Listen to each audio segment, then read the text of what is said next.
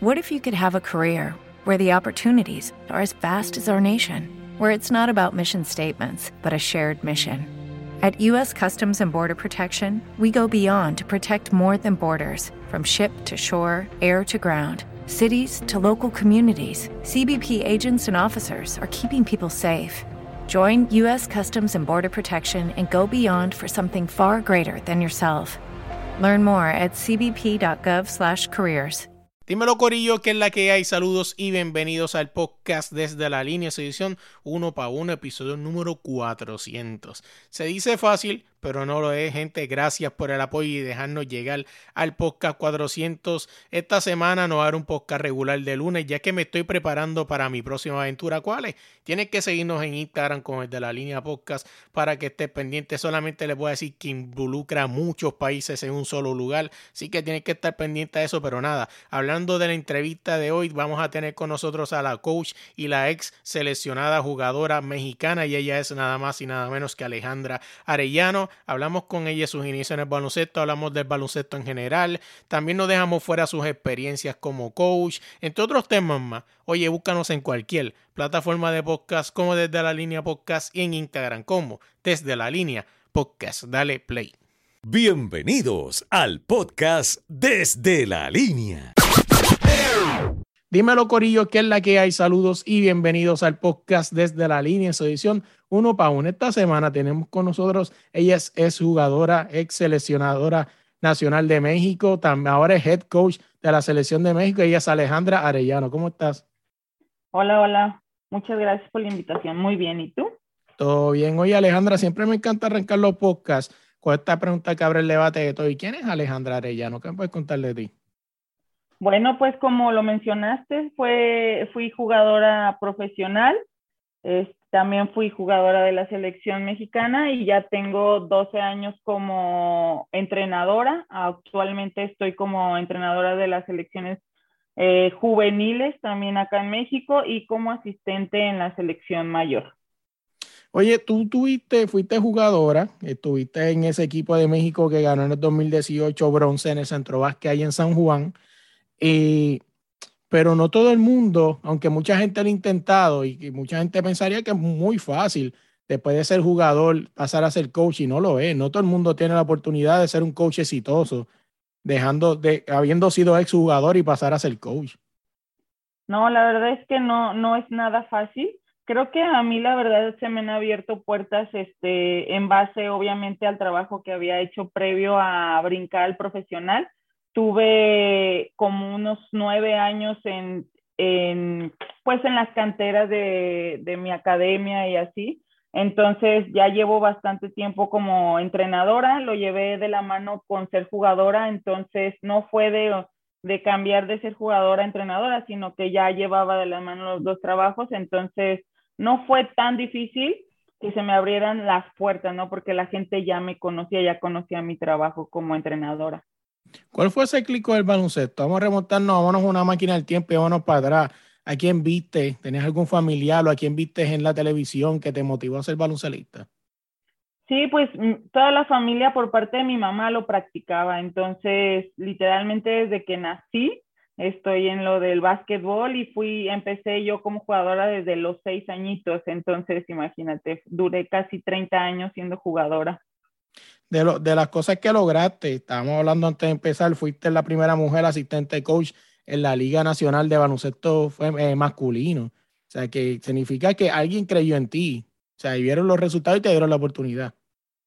Sí, como te menciono, como llevé de la mano el ser entrenadora con jugadora, eh, uno de los, pues, eh, de los que manejan ahí la, ah, en el equipo Abejas, que fue donde trabajé, eh, también trabajó y sigue trabajando en el Club Mieleras, que fue donde yo jugué como, como profesional. Entonces ya me conocían y de ahí fue donde me dieron la oportunidad de, de empezar mi, mi, carrera como entrenadora profesional.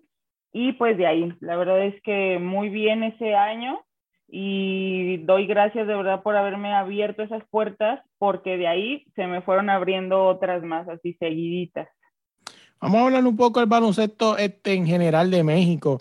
Eh, todavía me acuerdo, es una anécdota que me gusta siempre hacer porque esto para mucha gente no es secreto que el baloncesto, que el, que el deporte rey en México es el fútbol.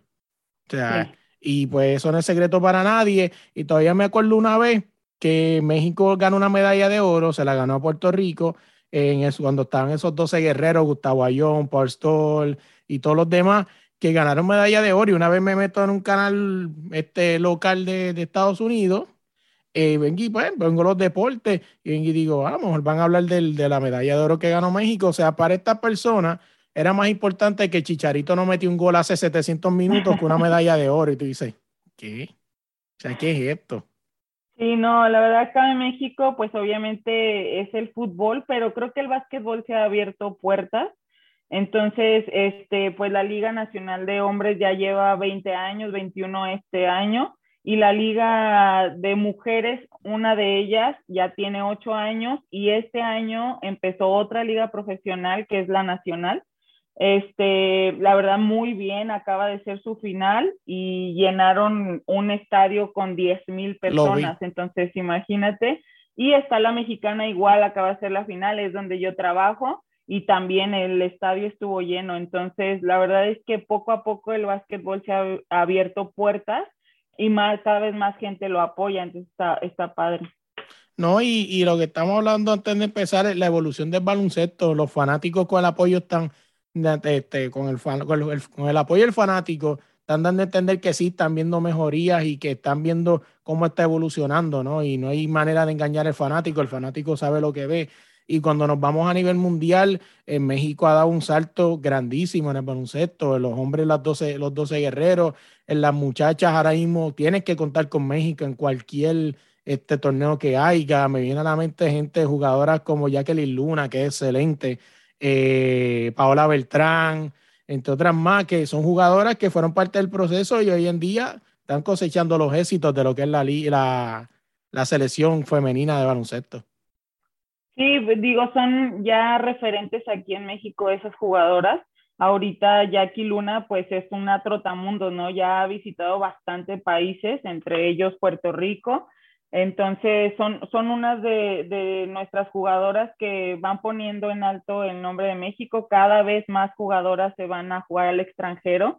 Entonces, eso quiere decir que se está trabajando bien, que cada vez más gente fuera del país las observa y eso de verdad a nosotros como coaches nos sirve bastante y obviamente el nivel de México cada vez es más alto. Una jugadora, y fíjate, una de las cosas que Jacqueline Luna, una jugadora alta que mete la bola, pero una jugadora que yo nunca he visto una jugadora que le encanta el palo, o sea, que le gusta ir abajo y le gusta jugar físico y es Marixa Espinosa. Esa Marixa, la verdad es que también es otra de las jugadoras que ha estado fuera del país y fíjate, no la conozco también, pero pues sé que ahí está, ¿no? O sea que también es otra de nuestras jugadoras que nos representa fuera de. Saliendo de ahí, vamos a hablar un poco de tu academia. Estaba leyendo que tienes una academia de, baloncesto y que básicamente te este, bregas con niños y jóvenes. ¿Qué tan importante es esta academia, no? Para lo que es el futuro, porque todos sabemos que el baloncesto pues a nivel mundial está creciendo y estas academias como la tuya son base importante para lo que serán los sueños en el futuro de jugadores y jugadoras. Sí, claro, mi academia ya este año cumplimos nueve años dentro del básquet, entonces, este, fíjate que yo voy por otro rumbo con mi academia, no es tanto lo competitivo, sabemos que hay muchos niños que les gusta competir y mucha gente que también tiene habilidades para hacerlo, pero hay una gran, gran este, cantidad de, de, niños que no tienen ese nivel o no tienen ese talento y yo soy la que me enfoca en ese tipo de, de, de niños, ¿no? Soy incluyente, entonces a mí me gusta que todos los niños agarren y, y este, les guste practicar deporte. Entonces los introduzco al básquetbol, les, este, les inyecto como ese amor de, de hacer alguna actividad física y que más que, perdón, que mejor que sea el básquetbol, entonces yo ocupo esa parte de lo formativo. De ahí, si los niños salen con talento, con habilidad, voy como mandándolos a selectivos y de verdad sí nos han salido varios niños que súper bien, ya, ya, ya contamos con varias generaciones que nos representan a nuestro estado, que es el estado de Guanajuato. Fíjate, me parece interesante, esa parte no la sabía porque Y tú me dices si me remonto a mí de niño, o sea, te escucho hablar y me remonto de niño porque yo fui un niño que a mí me encantaba el baloncesto, yo era bien apasionado y era de esos de los que no faltaba, pero no tenía el mejor talento.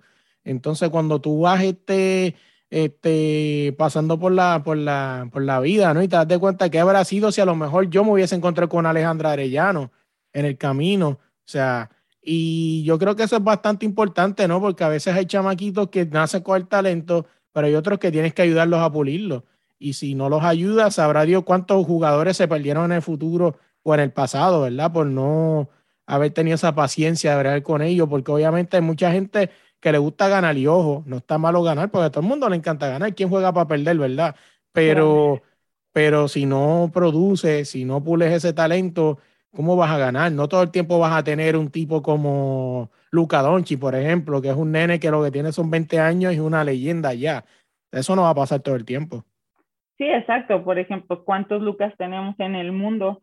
Entonces, sí, la verdad me gusta mucho esa parte de la formación y nos encanta, nos encanta ser incluyentes. De verdad hay niños que llegan y ni siquiera este, son, no se adaptan socialmente, entonces esa parte es difícil, gente que no habla, niños que no les gusta este, convivir, entonces todo eso, el ver que un niño logra al menos este, sobrellevar todo ese tipo de problemitas, para nosotros ya es un, es ganancia y es un honor también ser parte de esos procesos. De verdad, hay familias que no terminan de agradecernos el hecho de que le cambiamos la vida al niño y ya con eso la verdad nosotros nos damos por bien servidos. No, así es. Mira, déjame llevar tu momento para atrás. Vamos a hablar de, de ti como seleccionada mexicana. O sea, no todo el mundo tiene la oportunidad de ponerse una camisa que diga México, Puerto Rico, Venezuela, ¿verdad? No importa dónde nos escuchen. Y ese honor de ponerte esa camisa, o sea, porque México es grandísimo y solamente, o sea, pensarle que son 12 jugadoras, sabrá Dios en, millones y millones de poblaciones, esos son tus 12 jugadoras que te van a representar a nivel mundial. ¿Qué tan grande es ese honor?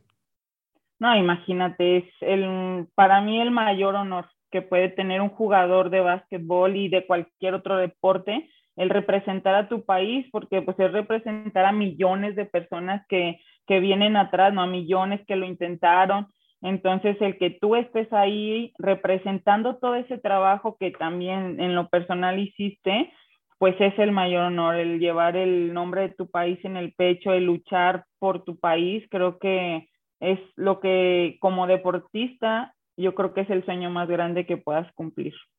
No, así es. Y ahora sí habla un poquito de proyectos futuros. Sé que hablar de proyectos futuros hoy en día está bien difícil porque es que parece que el mundo no nos quiere soltar, nos soltó la, el COVID, después salimos del COVID, ahora hay otra cosa, y parece que no nos quieren soltar, o sea, ¿qué hay, qué hay por ahí que tienes en mente? ¿Qué proyectos futuros tienes?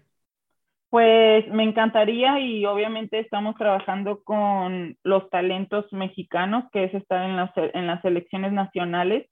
A mí me encanta trabajar en las etapas juveniles porque precisamente los ayudamos a proyectarse algo más a futuro, a ser un jugador profesional, a que eh, tengan una educación en base al básquetbol, tener becas, tener becas en Estados Unidos, en cualquier otro país. Entonces me gustaría seguir ahí. Estoy en, también como coach en las ligas profesionales, entonces a futuro yo es, no me gusta hablar tan a futuro, sino un futuro muy cercano, al menos este año quiero seguir en este camino. No, y así es. Y fíjate, me dices eso y me parece interesante que dice que te gusta bregar en esa etapa de, de, de, de, jóvenes, ¿no? Me imagino tipo 15, 16, por ahí más o menos la idea. Este, ¿Tú crees que esa es la mejor etapa para formar un jugador o, o quizás mucho antes o después o esa es la etapa perfecta para tú crear lo que será la disciplina, el carácter y lo que va a ser en el futuro? Yo creo que es para pulirlo, ¿no? Yo creo que desde los 10, 12 años ellos pueden este, irse formando ya y se ve, se ve ya cuando un jugador a esa edad ya tiene este, posibilidades de ir más allá. Y ya cuando están en esos 16, 17 y ahorita a mí que me tocó la selección U18 es pulir, pulir y enseñarles de verdad lo que viene ya en una etapa profesional, en una etapa estudiantil en, en la universidad. Este, creo que es pulirlo. A mí me encanta y, y, más el ver cómo los chavos pueden lograr tener una educación en base a eso. Me encanta esa, esa etapa. No, así es. Y para que la gente esté pendiente a ti y esté pendiente de las selecciones que tú diriges y proyectos futuros tuyos, ¿cómo te buscan las redes sociales? Eh, estoy como a Arellano R33 en Instagram y como Alejandra W. Arellano en Facebook. Así que pueden estar pendientes a lo que viene con la selección de México por ahí, que van a hacer grandes cosas. Como le he dicho a la gente que nos escucha, apoye a su selección nacional y si la selección nacional de usted la de México, apóyela, que es lo que estamos hablando afuera de cámara, Alejandro y yo, que por lo menos yo que soy de Puerto Rico, puedo decir que he visto el proceso de lo que es México. Obviamente, pues somos de la misma región y nos tenemos que enfrentar en alguna parte del torneo por obligación, este, sean hombres o en mujeres. Así que lo he visto y en verdad que es algo impresionante. Y cuando vas y buscas, por eso me gusta hablar con coaches, porque cuando vas y buscas ese proceso, todos tienen algo en común y es la disciplina, el respeto por el deporte y querer hacer algo para futuro y para seguir creando nuevas generaciones de baloncelistas con talento, que eso es bien importante en todas las las categorías porque básicamente son las que van formando lo que serán las leyendas del futuro.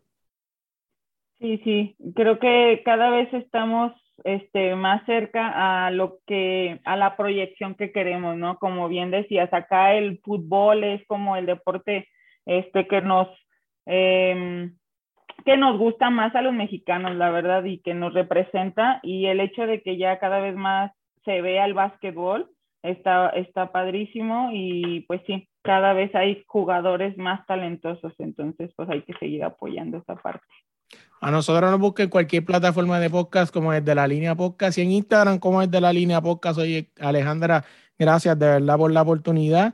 Para mí es un honor sentarme a hablar con, con, con coach como tú, ¿no? Que tienen esa disposición y ese respeto por el baloncesto y dejar un granito de arena, porque a veces muchas de estas personas no honran a los coaches y pues, obviamente las estrellas siempre van a ser los jugadores porque pues así como está creado, ¿no? Y son los que están en la cancha y los que tienen que hacer el trabajo, pero muchas veces a veces no se habla de esos, de esos héroes anónimos como son los coaches o quizás un assistant coach o una persona que los entrena, que son base importante de lo que es que hace que este jugador sea hoy en día un jugador exitoso.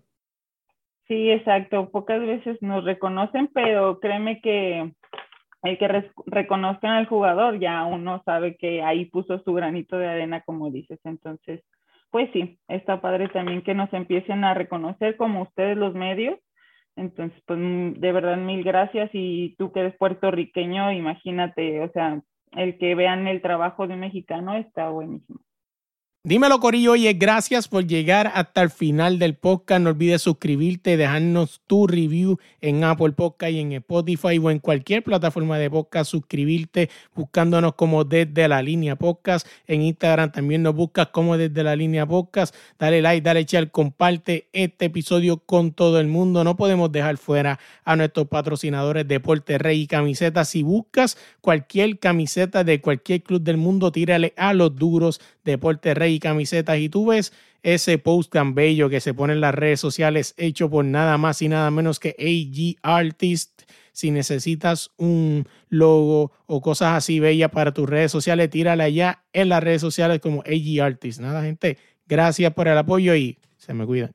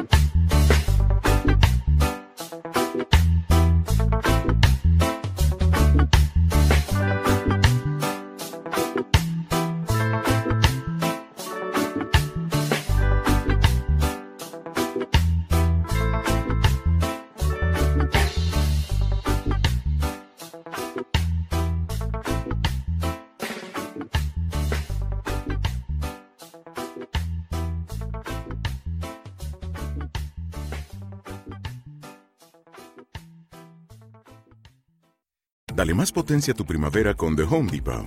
Obtén una potencia similar a la de la gasolina para podar, recortar y soplar con el sistema OnePlus de 18 voltios de Ryobi desde solo 89 dólares. Potencia para podar un tercio de un acre con una carga. Potencia para recortar el césped que dura hasta dos horas. Y fuerza de soplado de 110 millas por hora. Todo con una batería intercambiable. Llévate el sistema inalámbrico OnePlus de 18 voltios de Ryobi. Solo en The Home Depot. Haces más. Logras más.